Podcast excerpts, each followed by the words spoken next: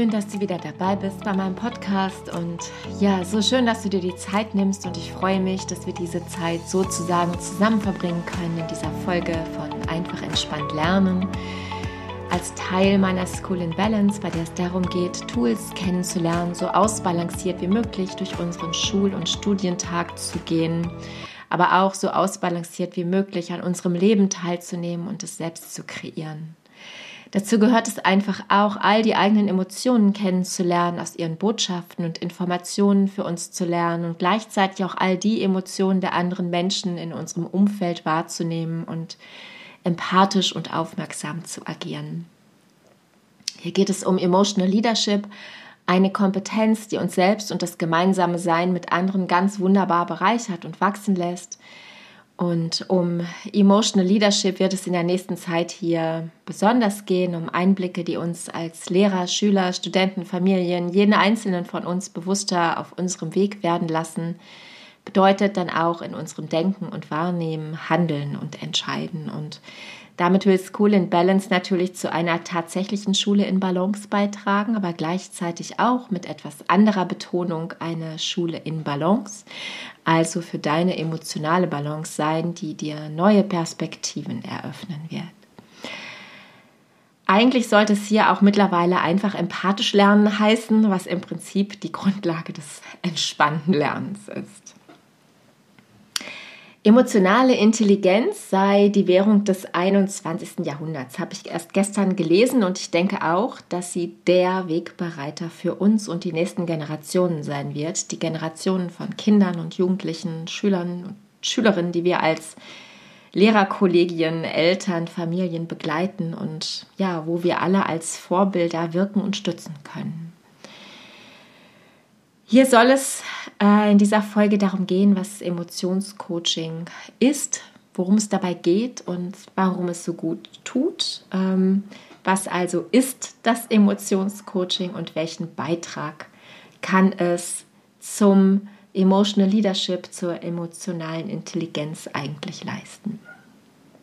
Natürlich setzt es sich mit unseren Emotionen auseinander, die mit all unseren Denkweisen, Entscheidungen und Handlungen unweigerlich verbunden sind, die auf Erfahrungen beruhen. Damit sind sie Teil unserer emotionalen Intelligenz und Teil des Emotional Leaderships.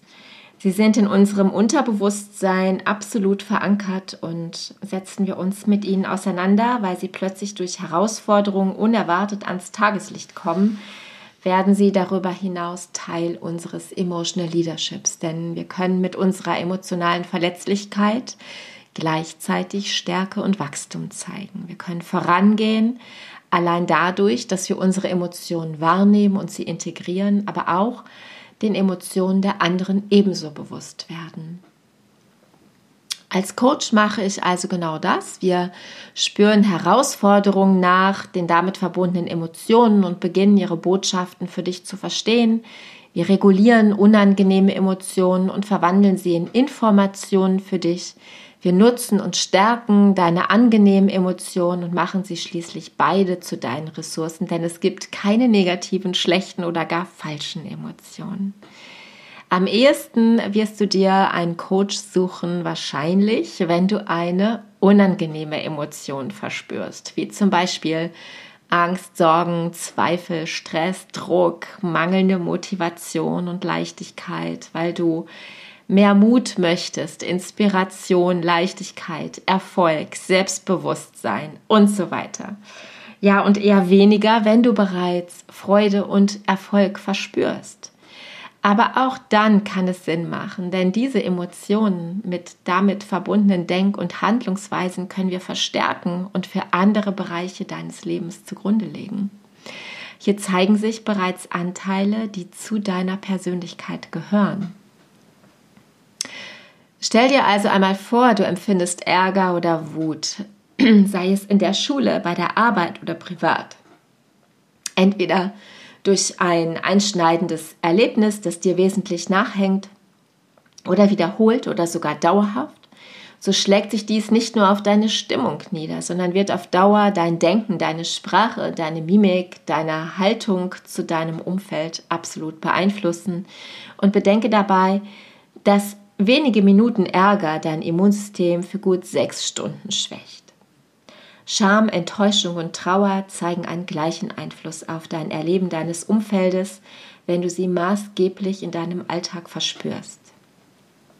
Andere habe ich oben bereits genannt. Sie belasten unser psychisches und schließlich unser körperliches Immunsystem, wenn wir versuchen, all diese Emotionen einfach nur wegzudrücken. Aber auch wenn wir all diese Emotionen eigentlich als unangenehm einstufen würden, so kann ich sagen, dass sie uns letztlich alle wohlgesonnen sind. Denn sie sind durch eine Situation erst einmal angetriggert, geben sie uns dann aber das Angebot nachzuspüren, welches Bedürfnis bei uns verletzt ist. Und damit haben sie alle eine ganz wesentliche Funktion. Angst zum Beispiel zeigt uns, dass wir uns nicht sicher und geschützt fühlen. Sie mahnt uns also zur Vorsicht, zur Aufmerksamkeit, zu besonderen Maßnahmen. Ärger zeigt uns, dass ein Ziel einfach nicht erreicht wurde oder zumindest nicht nach unseren Vorstellungen. Er weist uns darauf hin, nach Lösungsstrategien zu suchen. Beide erzeugen für uns eine Energie, die uns bestens versorgt, lenken wir sie entsprechend um hin zu Maßnahmen und Lösungen.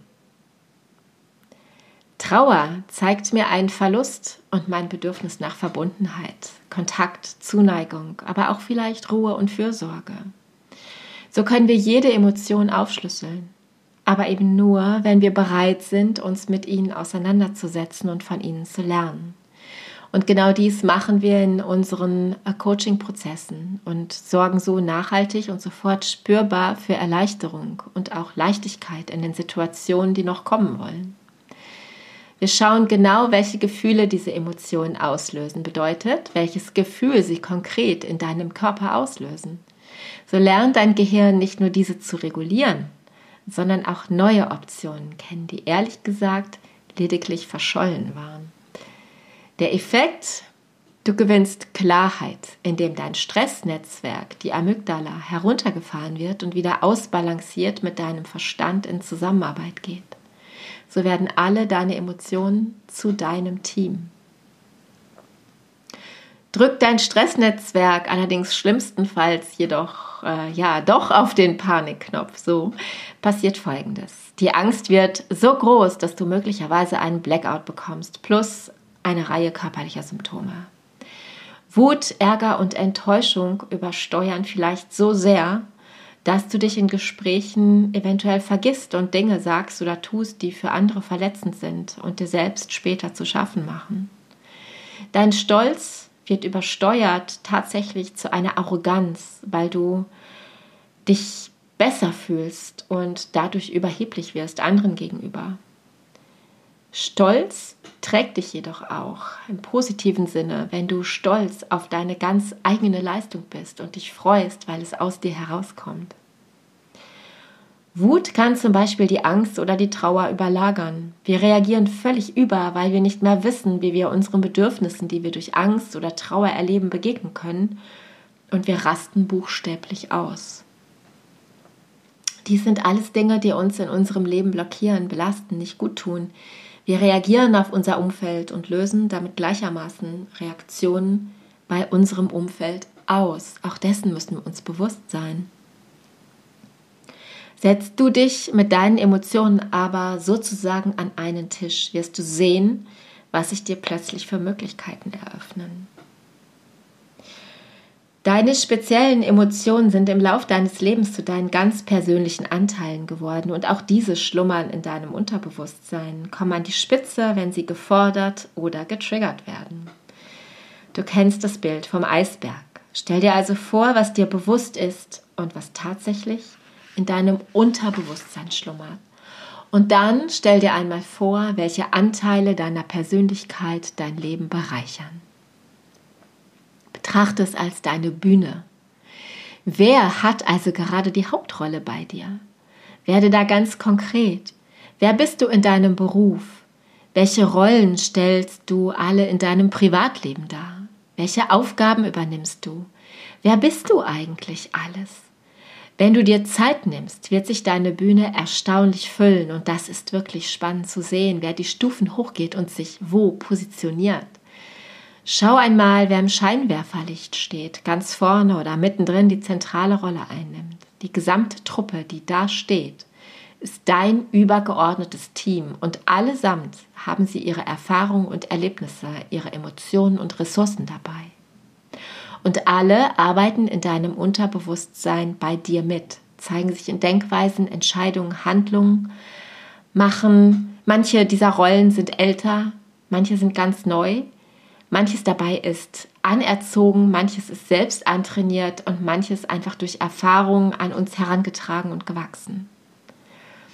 Manche dabei sind angenehm und manche sind unangenehm, geradezu schmerzhaft, aber alle haben sie ihre Botschaft für dich. Das Emotionscoaching hat dabei die wunderbare Aufgabe, keine To-Do-Liste für die nächsten anstehenden Tage zu entwerfen, sondern all diese Teile deiner Persönlichkeit zu betrachten, zu finden, in unterschiedlichen möglichen Prozessen heranzuholen und zu integrieren, sodass du dadurch dass du deine Anteile buchstäblich erlebst und spürst, schließlich zu einem inneren Team gelangst, dessen Ressourcen du kennst, die du zur Verfügung hast, die sich gegenseitig und damit dir gänzlich zuspielen können, sodass du aus deinem neuen Bewusstsein Rückenwind bekommst und sich daraus schließlich deine Klarheit für neue Denkweisen, neue Entscheidungen und neue Möglichkeiten entwickeln. Für mich bedeutet die To-Do-Liste oder das Besprechen der Dinge zunächst nur etwas zu wissen. Ich weiß um den vernünftigen Plan, ich weiß fachlich Bescheid, ich weiß um Konsequenzen und so weiter, aber dennoch ist es nicht Veränderung oder es setzt eben nicht deine Veränderung in Gang. Dies passiert erst, wenn wir den Effekt, also das Ziel, die neue Emotion, die Information unseres Anteils spüren und erleben, wenn eben all dies vorstellbar wird. Das Emotionscoaching schafft dir die Möglichkeit, emotional flexibler zu werden. Du wirst in die Lage versetzt, den Gewinn deiner Emotionen für dich zu nutzen. Du kannst mit ihnen ausprobieren und dann wirst du mit ihnen auch emotional beweglich. In dem Sinn, dass du nicht nur flexibel bist, sondern dass du wirklich vorangehen kannst, und zwar in deiner Geschwindigkeit, in deiner Zufriedenheit, mit deinem Ziel, in deiner Leichtigkeit. Und wir kennen alle das Sprichwort, dem Gehenden schiebt sich der Weg unter die Füße. Also, sei mutig und fang einfach an, deine Schätze hervorzubringen. Deine Energie fließt genau dahin, wohin du blickst. Und wenn du dich bei mir melden möchtest, ähm, dafür, dass ich dich dabei auf diesem Weg unterstützen darf, freue ich mich sehr. Ich freue mich auch, dass du die Zeit mit mir bis hierher verbracht hast. Und natürlich freue ich mich über deine fünf Sterne zum Podcast, womit du mich unterstützen kannst und über dein Feedback unter dem Post zum Podcast auf Instagram. Der Account heißt wieder Podcast, einfach entspannt lernen und folge mir dort gerne. Teile den Account, teile diese Folge mit allen, von denen du glaubst, dass es etwas für sie ist. Ich freue mich sehr darüber, wenn ich immer mehr Menschen unterstützen darf. Und tatsächlich glaube ich, dass das Coaching und Workshops nicht nur in die Unternehmenswelt und in das private Bewusstsein gehören, sondern in der Schule zum festen Bestandteil werden. Wir brauchen Emotional Leadership. In diesem Sinne, bis zur nächsten Folge wünsche ich dir eine schöne Zeit und mach's gut.